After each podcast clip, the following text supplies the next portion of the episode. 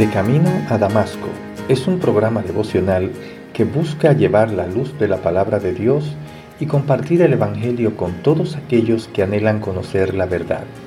Y llega a ustedes a través del Ministerio Evangelístico Misericordia y Justicia en la voz de Yanco Lucero Cruz, un servidor quien les habla.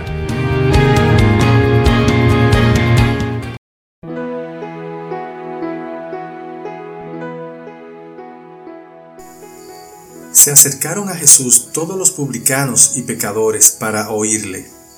Y los fariseos y los escribas murmuraban, diciendo, Este a los pecadores recibe y con ellos come.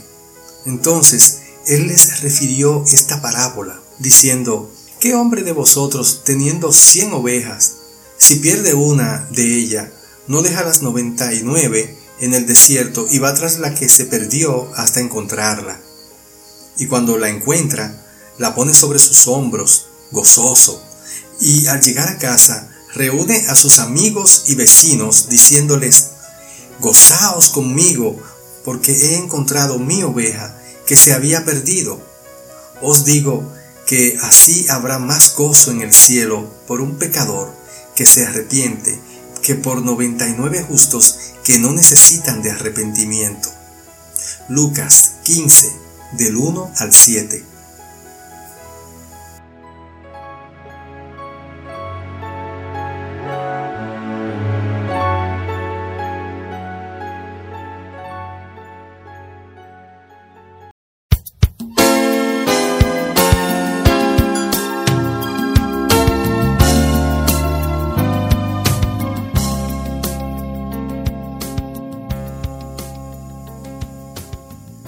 Vemos, estos hombres que presumen de puros y tener autoridad, creen que han atrapado al que llaman Mesías, a Jesús, con las manos en las masas. o aquí, se habrán dicho ellos. Esta es la oportunidad para quitarle la autoridad delante de todo el pueblo. Está compartiendo con los publicanos y con los pecadores, y así comenzaron a murmurarle. Pero Jesús les respondió con una parábola. Esto es, un relato breve destinado a ilustrar mediante comparaciones enseñanzas de una verdad espiritual. Jesús comenzó preguntándole a estos líderes religiosos, ¿quién de ellos, teniendo cien ovejas, si pierde una de ellas, no deja a las 99 en el desierto y va tras la que se perdió hasta encontrarla? Esta es una buena pregunta.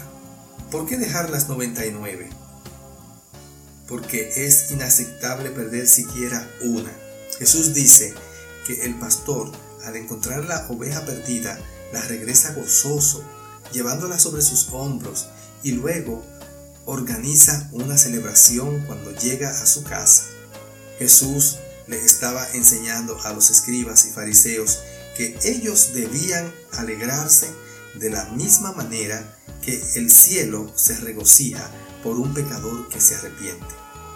Siempre estamos agradecidos de Dios por las ovejas fieles del rebaño, pero sabemos que una vida cambiada produce un regocijo más grande que 99 justos que no necesitan de arrepentimiento. Así sucede en nuestras iglesias. Muchos hermanos se interesan más por los creyentes que por los perdidos. El punto es que debemos ocuparnos por estas personas de manera genuina. Haga una carta de amigos y familiares que no conocen a Cristo y ore diariamente por ellos. Invítelo a la iglesia y a comer con usted. Al hacerlo, usted se ganará el permiso de hablarles de Jesucristo y testificar de Él y de cómo Él puede cambiar sus vidas. Si uno de ellos es cambiado por el Espíritu, esto traería regocijo en el cielo. Oremos. Amado Dios, Padre Celestial, gracias Señor, porque tú a través de tu palabra, tú nos enseñas cómo debemos preocuparnos por aquellas personas que necesitan de ti, que necesitan conocerte.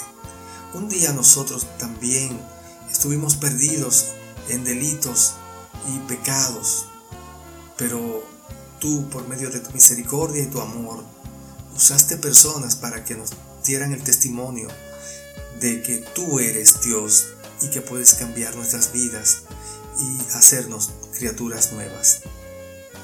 Ayúdanos, Señor, a mantener este amor por los perdidos, por las personas que no te conocen y a practicar con ellos la comunión, de modo que podamos testificar de ti, de tu palabra, Señor, y de tu Hijo Jesucristo, quien vino a morir por ello aun cuando ellos no lo conocían.